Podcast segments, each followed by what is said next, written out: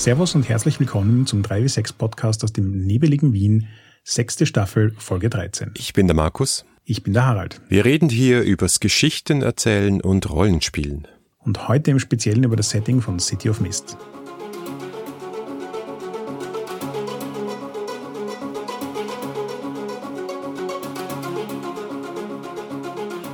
Gut, letzte Woche war der Gratis-Rollenspieltag aber nicht ganz so, wie wir uns das ursprünglich vorgestellt hatten. Ja, wir waren ja voll vorbereitet. Wir haben, der Podcast hat sich sogar noch ein extra Goodie geleistet für die Leute, die in Wien am Gratis-Rollenspieltag teilnehmen.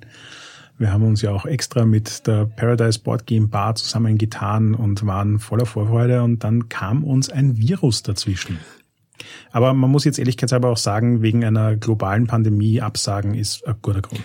Ich glaube, es ist auch gerechtfertigt, ja.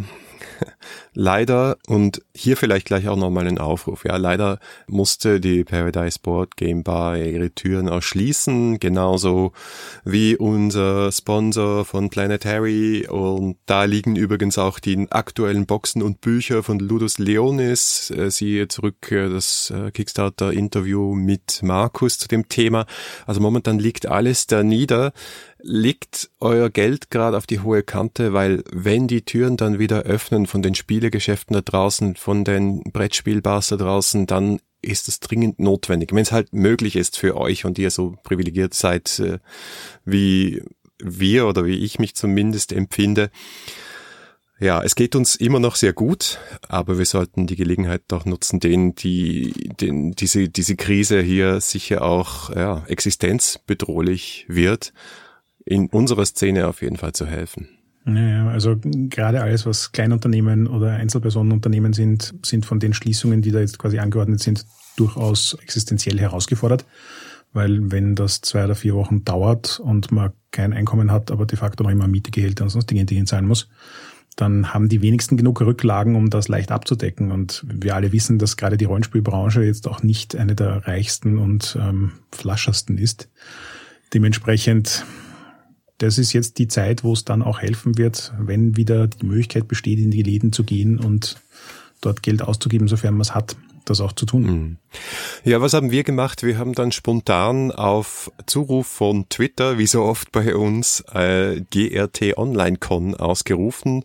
Das Einfache war, wir hatten ja unser Trailer-Board für die 3W6-Con im Herbst schon eingerichtet. Ich habe das dann einmal kopiert, ein bisschen umformuliert und da rausgestellt in dieses Internet und wir haben die Runden, die wir geplant hatten, teilweise und teilweise auch noch mehr ins Internet verlegt und einiges gespielt und das war ziemlich cool, muss ich sagen. Und die, die Rollenspielszene generell ist da online sehr fein zusammengekommen und hat versucht, das Beste aus der Situation zu machen. Ja, ich war da auch sehr positiv überrascht, weil es ist eigentlich dafür, dass wir das quasi am Freitag angekündigt haben und dann im Laufe des Samstags das Ganze passiert ist, sind in, an dem Tag doch noch irgendwie so 50, 60 Leute in das Board gekommen und es waren sicher mindestens 15, 20 Runden im Angebot.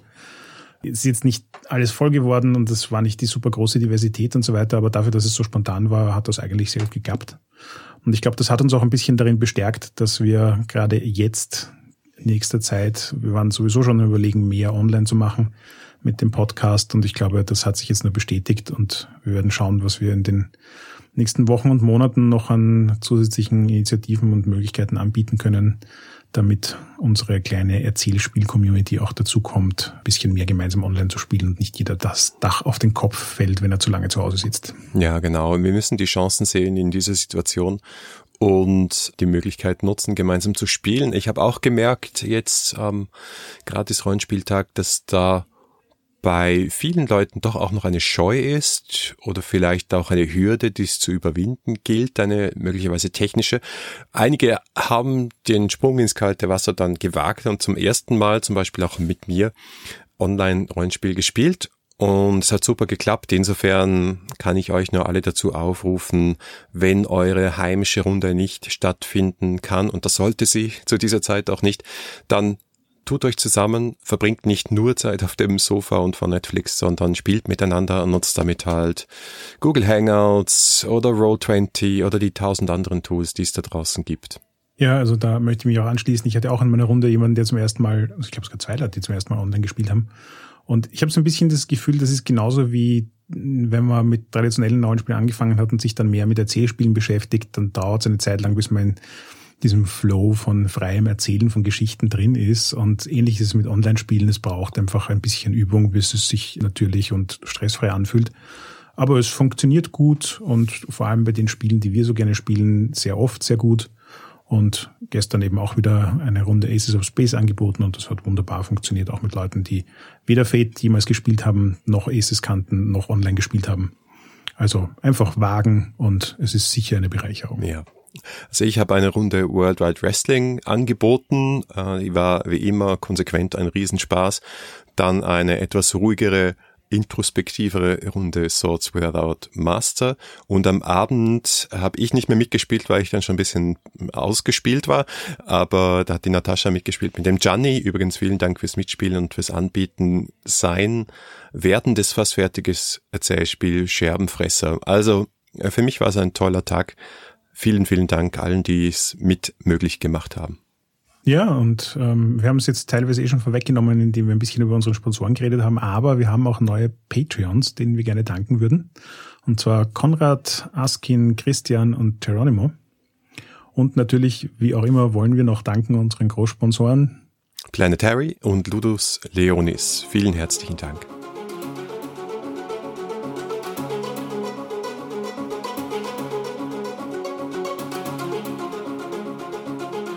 Ja, dann kommen wir zum eigentlichen Inhalt der heutigen Folge und wie wir ganz am Anfang schon gesagt haben, es geht um City of Mist. Wir starten eine neue Miniserie und das ist auch die letzte Miniserie von dieser Staffel.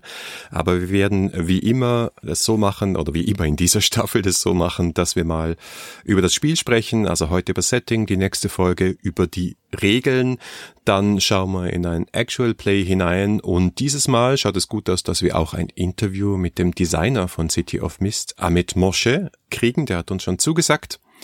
Das Spiel ist erschienen 2017. Äh, Mittlerweile ist es auch auf Deutsch erhältlich beim Truant Verlag. Ich sage gleich dazu, da wir beide den Kickstarter unterstützt hatten und die englische Ausgabe schon da hatten, haben wir gespielt und gelesen und besprechen wir jetzt auch die englische Ausgabe.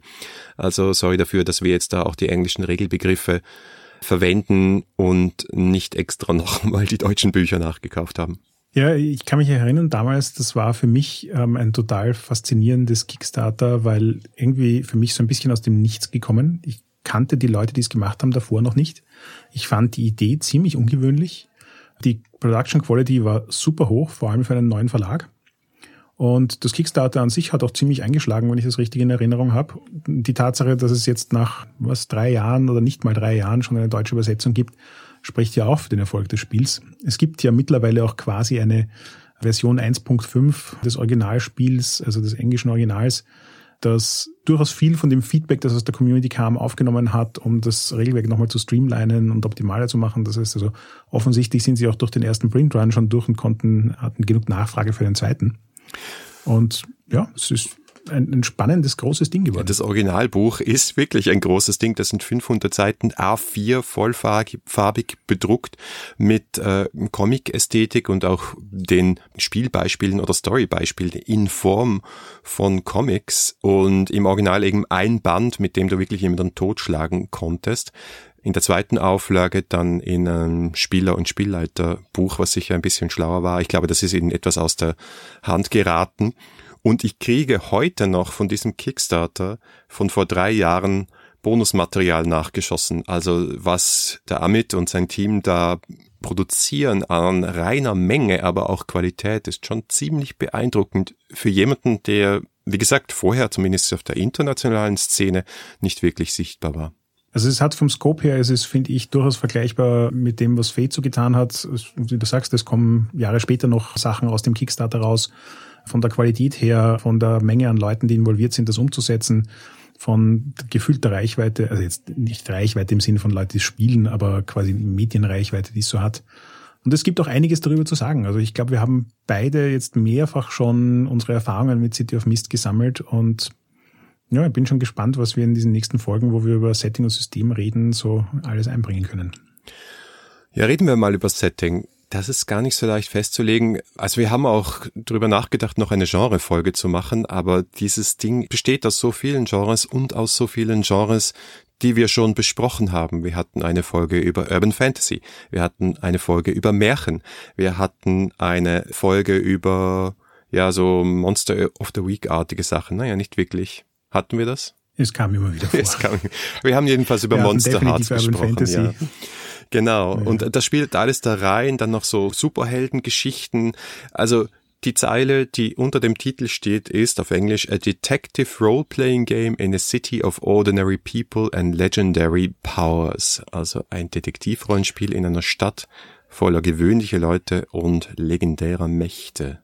Und ich muss ja sagen, ich finde, wenn man das Spiel mal kennt, ist das im gewissen Sinn einer der schlechtesten Zusammenfangssätze, die ich jemals gelesen habe, weil nichts davon ist falsch, aber es lässt so viel aus, dass es geradezu beeindruckend ist. ja, das stimmt. Und dieses Spiel ist es ist nicht nur das Buch dick, sondern es steckt auch sehr, sehr viel drin. Und um das vielleicht vorwegzunehmen, ich finde manchmal auch ein bisschen zu viel, aber dazu später vielleicht mehr.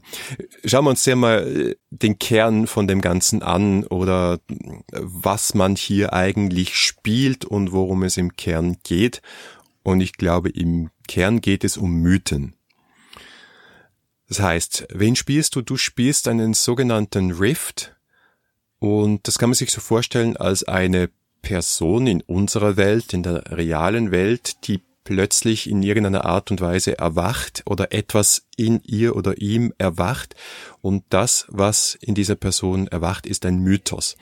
Der Mythos kann jetzt sehr viel sein. Das kann sein eine Götterfigur, eine Märchenfigur, eine Legende, ein Monster, ein Fabelwesen, ein Gegenstand, ein Konzept, ein Held aus einer alten Ballade, was es auch immer ist, also alles von Loki über Schneewittchen, über Zwergnase, über das Konzept von Justiz oder Gerechtigkeit, über Excalibur, all das können so Konzepte sein, so Mythen sein, die sie plötzlich in irgendeiner Art und Weise in dir als Charakter manifestieren was ich wichtig finde, noch zu erwähnen, es kann auch sowas Existierendes sein wie die Wiedergeburt von Jeanne d'Arc oder so. Also es hat für mich eine Zeit lang gebraucht, bis ich meinen Kopf rund um dieses Konzept gewickelt habe. Also wirklich so im Sinne von Mythos okay, aber sie bringen so viele verschiedene Beispiele. Was ist das jetzt eigentlich? Was geht und was geht nicht? Und momentan ist eigentlich mein, mein Verständnis davon, Mythos tatsächlich als etwas zu sehen, das quasi Menschen als Legende erachten.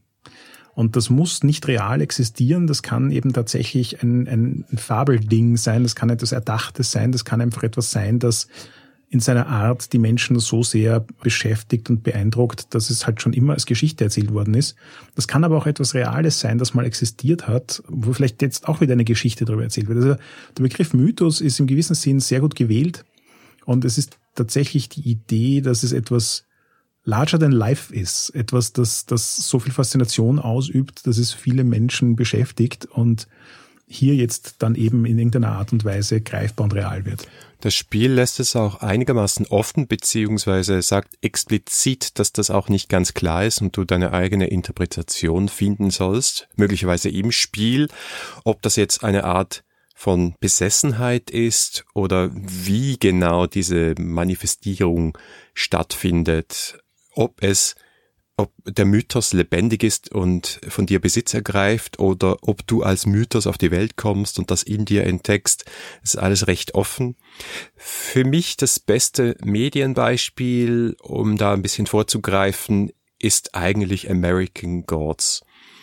Obwohl ich weiß nicht. Vielleicht ist es auch falsch, aber die Idee, dass du da sowohl jemanden hast, der in Amerika des heutigen Tages herumlatscht und in Wirklichkeit Odin ist, als auch eine Figur hast, die menschlich ausschaut und daherkommt, aber irgendwie auch Superkräfte hat, die für die Medien als Konzept steht, das passt dann irgendwie doch ganz gut in City of Mist. Für mich würde ja zum Beispiel auch Good Omen als Beispiel passen. Und was ich so faszinierend finde, ist, mir fallen total viele Medienbeispiele ein, die ich nennen könnte im Zusammenhang mit City of Mists, aber kein einziges davon ist quasi ein kanonisches Beispiel von City of Mist. Und gibt recht, manche kommen näher ran, ähm, manche decken nur Teilaspekte ab, aber ähm, ja, man muss sich halt einfach so eine ganze Menge an verschiedenen Sachen anschauen, dann kriegt man in der Summe irgendwie schon ein gutes Gefühl dafür, was City of Mist versucht zu vermitteln. Mhm. Es ist schon sein eigenes Ding.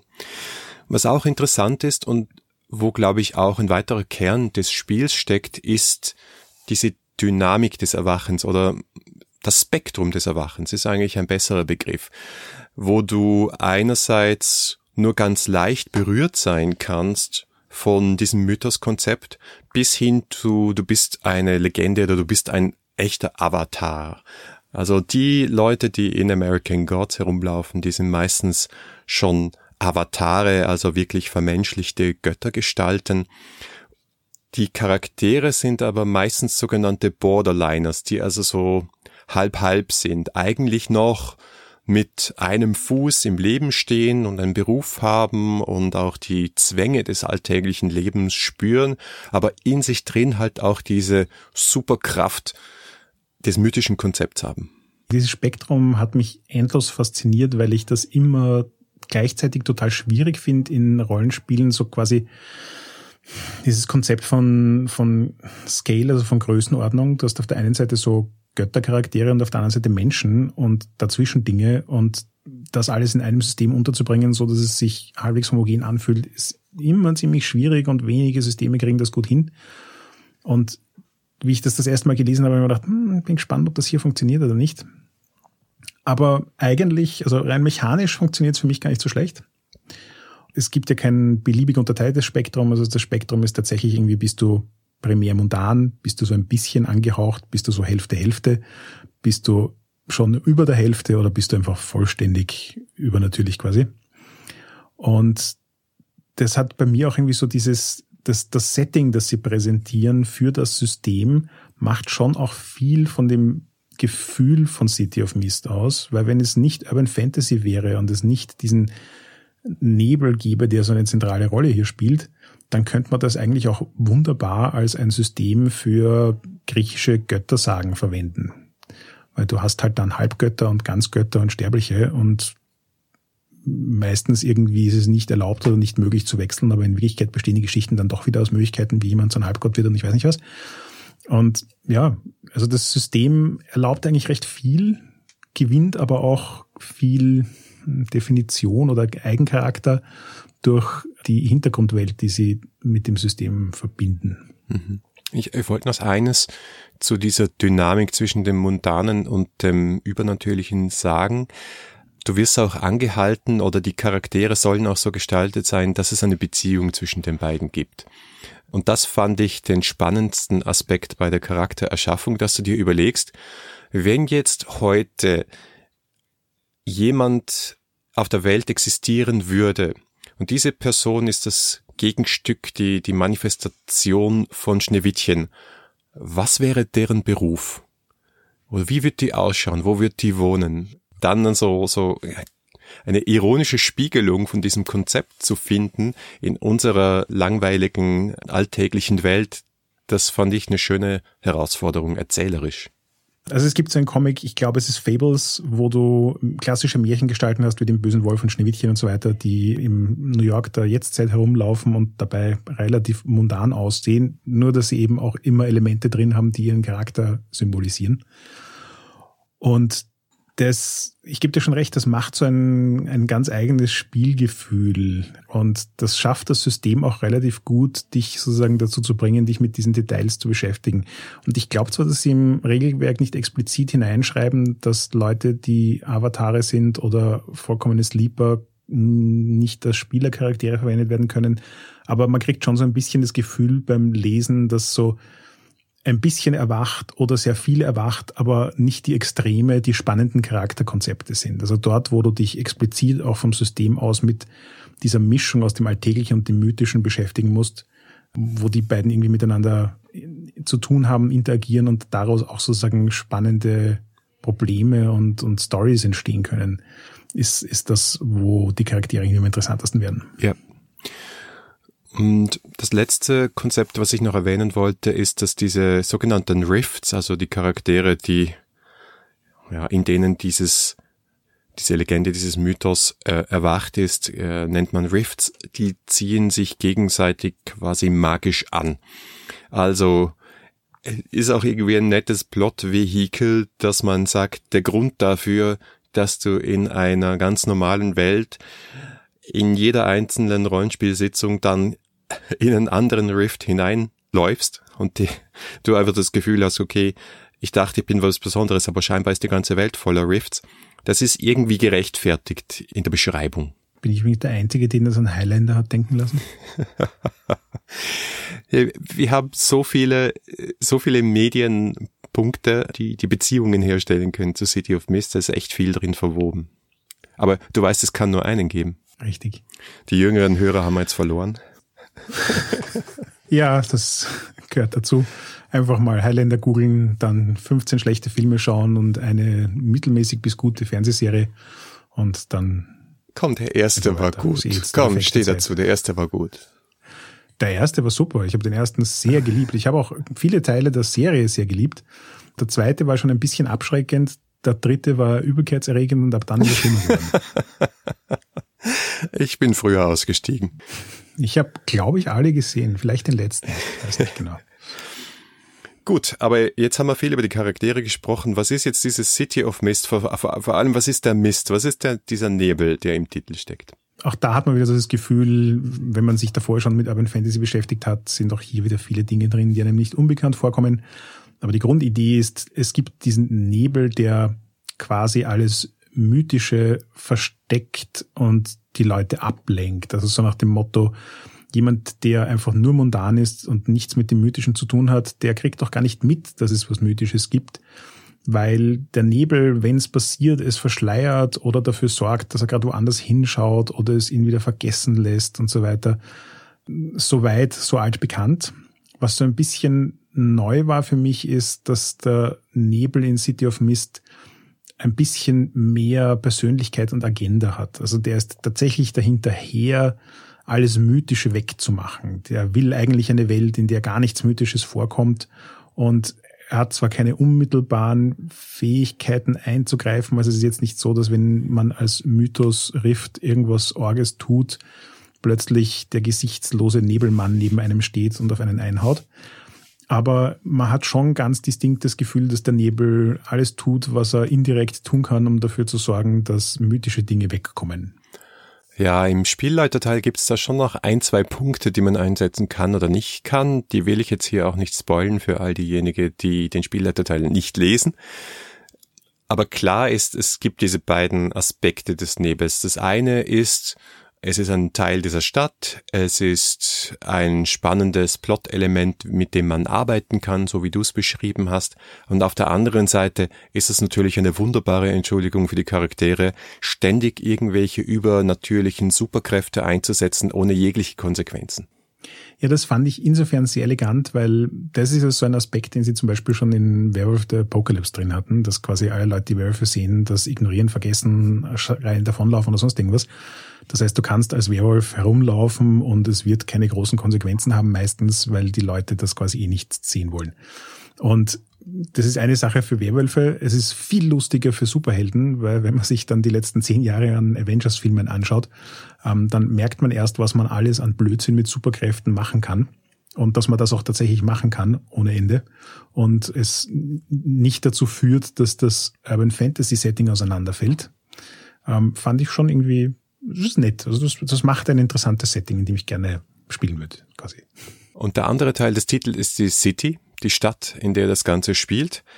Und das ist auch insofern interessant, als dass es hier Stadtbeschreibungen gibt, aber die sind sehr bewusst vage gelassen. Also es sind sozusagen Stadt Tropes, statt Topoi, um mal das äh, griechische Wort zu benutzen dafür, anstelle einer Geografie oder einer fixen Stadt. Sie hat auch keinen Namen. Es ist zwar eine Option, dass du in einer Stadt spielst, die die Leute kennen, aber es geht mehr darum zu sagen, welche Sorte von Stadtgefühl man hier vermittelt, oder? Ja, voll. Und ich habe mich, wie ich das das erste Mal gelesen habe, habe ich mich wirklich gefragt, ob die im Vorfeld Idras B wahrgenommen haben. Gar nicht so sehr, weil es so unmittelbar damit zusammenhängt, aber diese Idee, dass du Stadtviertel mit eigenen Charakter hast, ist mir halt das letzte Mal in Intraspi so stark aufgefallen. Und es sind sicher nicht die einzigen Rollenspiele, die das machen, aber es, ist, es funktioniert für mich so grandios gut. In gewissem Sinn macht das Blades in the Dark ja auch, wobei die tatsächlich dann noch den Namen der Stadt rausrücken und eine gesamte Stadtkarte malen und so weiter. Aber ich habe immer das Gefühl gehabt, dass Städte sich eigentlich sehr gut dadurch beschreiben lassen, dass du nur die einzelnen Bezirke mit ihrem eigenen Charakter und ihrem eigenen Schwerpunkt und ihren eigenen Plothooks hast und der Rest eigentlich relativ vage gehalten ist. Und das zelebrieren sie hier recht explizit und das funktioniert für mich eigentlich auch ziemlich gut. Also das ist so eine, die City of Mist funktioniert für mich tatsächlich sehr gut, im, um, um ein Gefühl zu erzeugen und auch es einfach City of Mist zu nennen, ohne einen spezifischen Stadtnamen zu haben, funktioniert gut. Mhm. Also ich weiß nicht, wie es dir da gegangen ist, aber das, das war einer der Teile, die für mich äh, gut in Resonanz gegangen sind. Ja, für mich auch sehr gut gepasst. Also du, du hast so was wie eine Innenstadt, ein Arbeiterwohnbezirk, eine Altstadt, ein Industriegebiet und dann so generische Gebiete außerhalb der Stadt. Du hast aber wirklich Unmengen an Material, also Örtlichkeiten, Gebäude, Figuren, Nichtspielercharaktere bis hin zu großen Avatars, aber nicht auf so eine Art und Weise, wie man das vielleicht aus den White Wolf Publikationen aus der World of Darkness kennt, wo du eben eine fixe Geografie hast und auch fixe Fraktionen, die in bestimmten Beziehungen zu anderen Fraktionen stehen. Das ist, also die Leerstellen sind hier definitiv größer als die, die Punkte der Karte, die gefüllt sind. Und eben, eben wie bei Itras B, wo dieses Stadtviertel liegt in Bezug zum anderen Stadtviertel, das wird sich erst im Spiel ergeben. Ja, und da haben sie es für mich auch genau richtig gemacht, weil es ist so, wenn ich mir die Dekaden meines Rollenspiels anschaue, dann habe ich zum Beispiel dieses Detaillevel, das es ja in DSA für viele Städte gibt, einfach nie gebraucht. Also ich persönlich habe nie Runden gespielt, wo es wichtig war, dass die Leute wissen, wie, die, wie der Straßenname geht und welche Bars es in dieser Straße gibt und wie lange ich von hier in die andere Straße wandere und welche drei Routen es dorthin gibt das waren für mich immer diese Teile, die ich eigentlich gerne beiseite winke, weil sie wahrscheinlich nicht spannend sind. Aber umgekehrt, dieses, jetzt sind wir im Industriegebiet und das hat so eine bestimmte Stimmung und da kenne ich und verstehe ich das Trope dahinter und weiß, welchen Leuten ich begegnen werde und welchen Storyhooks und welchen Herausforderungen und ich weiß nicht was. Das funktioniert für mich total gut. Und ja, also dementsprechend sie haben es runterkondensiert auf die Dinge, die sich für mich gefühlt im Rollenspiel eh schon immer so abgespielt haben und die für mich persönlich und meinen Spielstil so die wesentlichen Elemente einer Stadtbeschreibung festhalten, ohne sich in Details zu ergehen, die dann eh wieder keiner braucht, aber irgendjemand lesen müsste. Ja, ich finde, es hat schon beides seinen Reiz. Also ich bin bei dir, ich glaube, es passt hier sehr gut und ich glaube, was wir dann nachher besprechen werden, was die Flexibilität und Fluidität des Genres hier auch betrifft und die Möglichkeiten in diesem Setting zu spielen, ist es auch die richtige Entscheidung. Aber so eine Stadt wie, ich meine, ich bin jetzt weniger der DSA-Mensch, aber sowas wie Middenheim in Warhammer Fantasy oder Seattle in Shadowrun, wo halt jeder Spieler und jede Spielerin weiß, worum es geht, wenn du von einem bestimmten Stadtviertel sprichst oder von, sogar von einem bestimmten Gebäude. Das hat schon auch seinen Reiz, wenn du das so über die eigene Spielegruppe hinaus gehst und das Gefühl hast, okay, das ist eine Stadt, die, die hat eine Geografie. Und ich finde eigentlich in Blades in the Dark, so flexibel es gehalten ist, ist es stärker, zumindest ein Zwitterwesen zwischen den beiden Dingen. Ja, das stimmt schon. Und also da möchte ich jetzt insofern ein bisschen widersprechen, weil ich habe das noch nie erlebt, dass ich in eine Runde gekommen bin, wo alle das gleiche Ausmaß an Wissen über so ein Setting hatten. Das heißt, natürlich hast du dann in einer Runde jemanden, der ähm, total Spaß dran hat, da reinzukippen und der jede Straße auswendig kennt. Aber das ist dann halt einer und nicht alle. Und dann ist halt wieder die Frage, was für ein Spielerlebnis willst du? Weil die, die nicht in dem Detailmaß damit beschäftigt haben, können damit auch nicht in Resonanz gehen. Ne? Und also ja, wenn du eine Gruppe von lauter Spielern hast, die sich mit diesem Zeug auf den Detaillevel beschäftigt haben, die daran Spaß haben und wo du nur den Namen eines, äh, wo du nur sagst, äh, wer ist das bei Die Hard, an Okomi Tower? Mhm. Und alle sagen, uh, ja, klar ist das nett, aber das habe ich persönlich in meinen Spielen eigentlich nie gehabt. Also ja. ja, soll Runden geben, in denen es passiert, keine Frage. Aber deswegen sage ich, also für meinen Spielstil ist dieses ein bisschen vagere, ähm, macht, macht viel mehr Stimmung, die mich interessiert. Ja, klar. Na, es kann nur funktionieren aus meiner Sicht. Ähm, du, du hast halt da ein gewisses Wissensungleichgewicht zwischen Spielleitung und Spielern in den meisten Fällen und du hast die Tatsache, dass in einem Kampagnenlevel, auf einem Kampagnenlevel, wenn du sehr lange ein Spiel immer wieder in derselben Stadt spielst, äh, was halt passiert in diesem Setting. Ja, wir haben uns sehr lange in Middenheim aufgehalten und sehr, sehr lange in Seattle aufgehalten.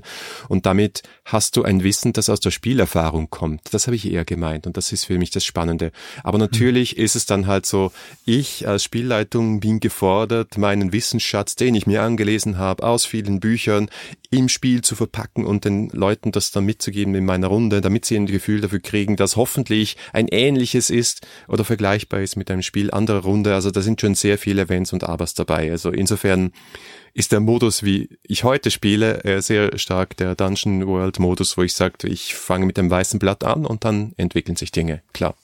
Aber das ist ein guter Punkt. Ich habe City of Mist bis jetzt auch immer nur einzelstückweise gespielt. Ich habe noch keine Kampagne City of Mist gespielt da ist natürlich auch das, was du rauskriegen willst, eine andere Sache. Ich gebe dir schon recht, wenn du über drei Jahre, alle zwei Wochen in einem Setting spielst, dann ist dieses Gefühl von, ich fühle mich hier zu Hause und ich habe halbwegs eine Ahnung, wo es ist und was es bedeutet, auch ein essentieller Teil des Spiels.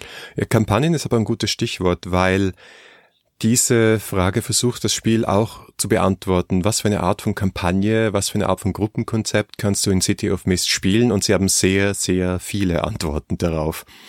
Das macht mich ein bisschen stutzig, aber ich glaube, das Spiel ist darauf ausgerichtet, dass du eben sehr viele Varianten davon spielen kannst.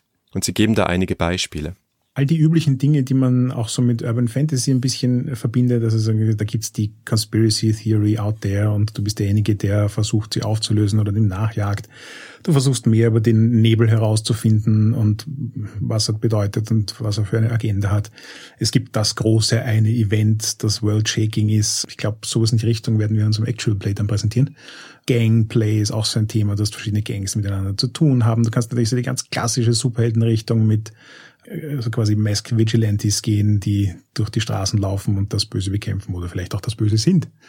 Oder eben mehr so diesen American Gods Aspekt. Es gibt so viele verschiedene Sachen. Ähm, es gibt, glaube ich, sogar noch mehr. Ja, genau. Du, du kannst auch mehr so in Richtung Heist spielen und sagen, du bist Auftrags irgendwas und brichst in Gebäude ein und klaust Sachen oder du hast einen Kult, eine Sekte, einen Orden, aber der Standardmodus ist eigentlich der Detektivmodus. Also das Abenteuer, das schauen wir uns vielleicht in der nächsten Folge noch genauer an. Das Standardabenteuer, es gibt ja auch vorgefertigte, eines davon haben wir im Actual Play gespielt. Das sind Detektivabenteuer, wo du Fälle löst. Ich bin im Prinzip ein totaler Freund von so Casual Detective Sachen in Rollenspielen, weil gefühlt 90 Prozent aller Rollenspiele zu sowas werden. Also du hast ja immer so ein bisschen dieses, es gibt hier was Unerklärliches, dann versuchst du mehr herauszufinden und dann passiert irgendwas. Es, mittlerweile, dank des Podcasts, habe ich jetzt auch ein paar Rollenspiele kennengelernt, die ganz anders funktionieren. Aber ähm, selbst bei unseren Erzählspielen gibt es relativ viele, die sich um diese Form von Casual Detective Abenteuer drehen. Also jetzt nicht unbedingt zwangsläufig, man ist ein Detektiv oder Polizist oder sonst irgendwas und hat hier einen Fall zu klären. Aber so dieses ein Mystery, das aufgeklärt werden will, ist doch ein recht häufiges Ding in Rollenspielen. Und deswegen finde ich dieses auch recht schlau gewählt von Ihnen, das quasi als Default-Genre äh, anzubieten. Und es funktioniert ja in dem Setting auch sehr gut, weil eben Rifts ziehen sich gegenseitig an, der Nebel verschleiert, was für ungewöhnliche Dinge passieren und ansonsten geht man halt einer, einem Mysterium nach dem anderen nach. Funktioniert dann auch sehr gut quasi so als Serienkonzept mit Einzelfolgen und Anführungszeichen. Mhm. Ja, es gibt natürlich schon auch noch andere. Ich meine, der klassische Dungeon Crawl ist das Gegenmodell, nicht? Also Auftrag, geh rein, hau Leute tot und hol den Schatz raus. Das ist nicht viel Mysterium dabei.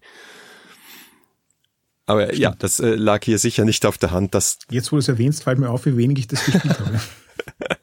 lag sicher nicht auf der Hand, äh, in einen Dungeon Crawl zu machen in, in der City of Mist. Aber was hier noch mit den verschiedenen Optionen von Kampagnenkonzepten zusammenhängt, ist, dass das Genre hier auch sehr formbar ist. Also Sie nennen selber im Buch eine Reihe, ich glaube, es sind sieben verschiedene Genres, Settings, Tones, die Sie da anspielen. Das eine ist, und dazu hatten wir auch schon eine Folge, Noir.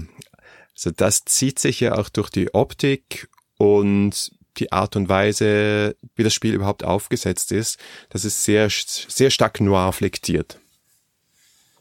Ja, aber es ist für mich eher Neo-Noir als Noir. Ja, in der Optik auf jeden Fall, also, ja. Hm.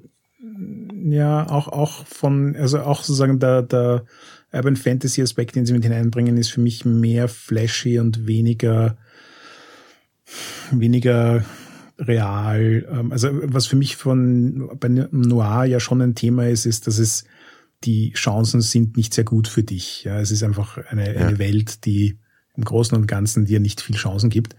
Und dafür fühlt sich's mit dem Urban Fantasy und Mythos, Götter und Superhelden-Thema irgendwie zu grandios an. Aber das geht darum mit Neon Noir auch wieder recht gut zusammen, weil so Detective Noir, aber doch irgendwie Flash. Also irgendwie geht das. Ja, aber es ist nicht Dresden Files, oder? Nein, es ist gar nicht Dresden Files. Es ist, es, es fühlt sich tatsächlich anders an, also deutlich anders an als Dresden Files. Die anderen Optionen, die auch noch erwähnt werden, um da noch, noch durchzugehen, du kannst natürlich einfach in der Gegenwart spielen. Also das widerspricht sich nicht unbedingt mit Neo-Noir, glaube ich. Du kannst auch in sowas wie spielen wie Gotham, also mehr so dieses Superhelden-Feeling haben oder Metropolis, also sie nennen es eine Comic-Metropole. Du kannst selbstverständlich sagen, wir spielen in Wien oder New York oder Chicago oder wo auch immer, wenn du doch mehr Geografie oder zumindest irgendwie so Fake Hollywood Geografie dir wünschst. Und dann finde ich, gibt's noch zwei Optionen, die haben mich recht angesprochen, weil ich hier immer fürs Seltsame und Weirde bin. Das nennen sie einerseits Tapestry of Realities und Realistic Mist. Tapestry of Realities ist, ich würde da vielleicht das China Mieville Buch The City and the City nennen, passt auch vom Titel her gut, wo du zwei Städte hast, die gleichzeitig am gleichen Ort existieren, aber sich gegenseitig ignorieren. Also wo du vielleicht hier äh, zwischen dem realen und dem Übernatürlichen einen stärkeren Flux hast und die sich vielleicht stärker auch widersprechen. Das könnte interessant sein, verändert, glaube ich, das Setting ziemlich. Und Realistic Mist ist die Idee, dass der Nebel nicht so eine übernatürliche Kraft ist oder vielleicht nicht ausschließlich, sondern vielleicht eben eine Verschwörung der Regierung oder was es auch immer ist. Also du versuchst, die übernatürlichen Elemente hier stärker rauszuholen und mehr in Richtung, ja, keine Ahnung, vielleicht eher in Richtung Akte X zu gehen. Ist dann mehr so Lost erste paar Seasons. Ja, genau, könnte auch funktionieren. Also das ist eine lange Liste von Optionen, und deswegen fällt es mir persönlich auch schwer, was das Setting und das Genre von City of Mist betrifft, irgendwie so ein Fazit zu ziehen, irgendwie zu sagen, okay, das ist es jetzt oder das ist es nicht. Es ist dafür, dass es zumindest aus einer Reihe von Erzählspielen oder Erzählrollenspielen eher hervorgeht, dazu dann mehr in der nächsten Folge, also dass es sehr stark von Fate und PBTA beeinflusst ist. Ich würde sagen, sehr, ja, sehr formbar, sehr wandelbar, sehr auf Kampagnen ausgelegt und sehr stark, ja, so ein Mischwesen, wo, das ich irgendwie schwer fassen kann. Mein Fazit ist so ein bisschen das, was du am Anfang schon erwähnt hast. Dieses, es ist ein dickes Buch und was das Setting betrifft, da sind unglaublich viele Dinge drin, die mir gut gefallen. Da sind viele Dinge drin, die sich miteinander gut verbinden lassen, die sich mit anderen Sachen aber dann nicht so gut verbinden lassen. Und wie wir jetzt schon die verschiedenen Serienkonzepte, die verschiedenen Settings und Tonalitäten, die verschiedenen Identitäten der Stadt äh, und so weiter. Ich bin nicht sehr glücklich damit, dass so alles möglich ist und dass es so vage gehalten ist und dass das alles in einem Buch drin ist.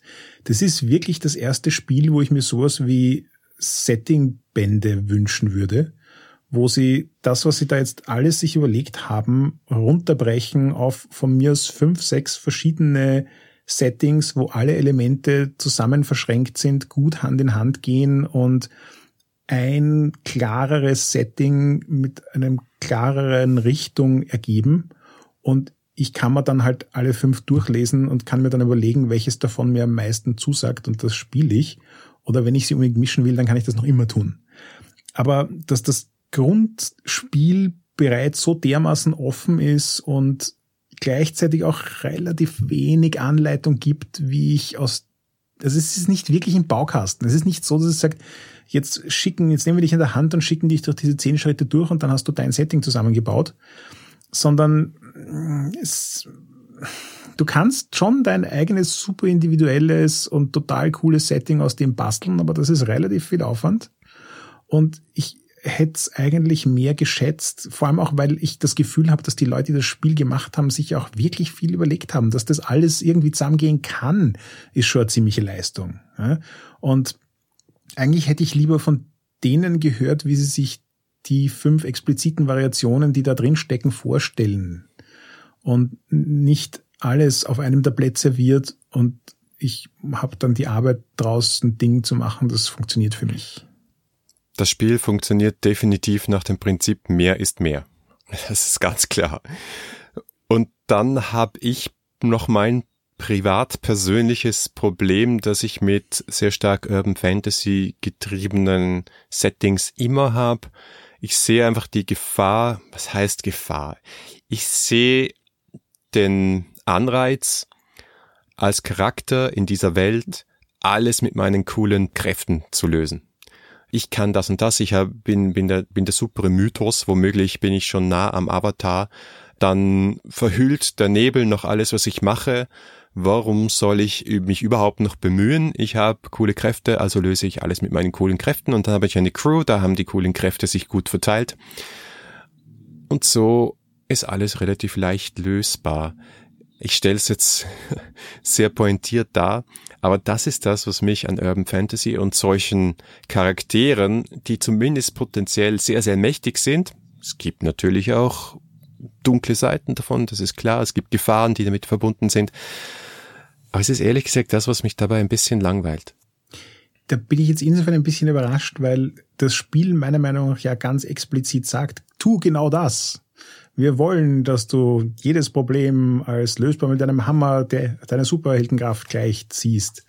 Und wir wollen, dass du genau das tust die ganze Zeit. Das Spiel geht ja auf genau das ein, wo du dir nicht sicher bist, ob das gut ist oder nicht. Wobei ich dich dann insofern wieder verstehen kann, weil mein Eindruck ist, das ist lustig für eine Session.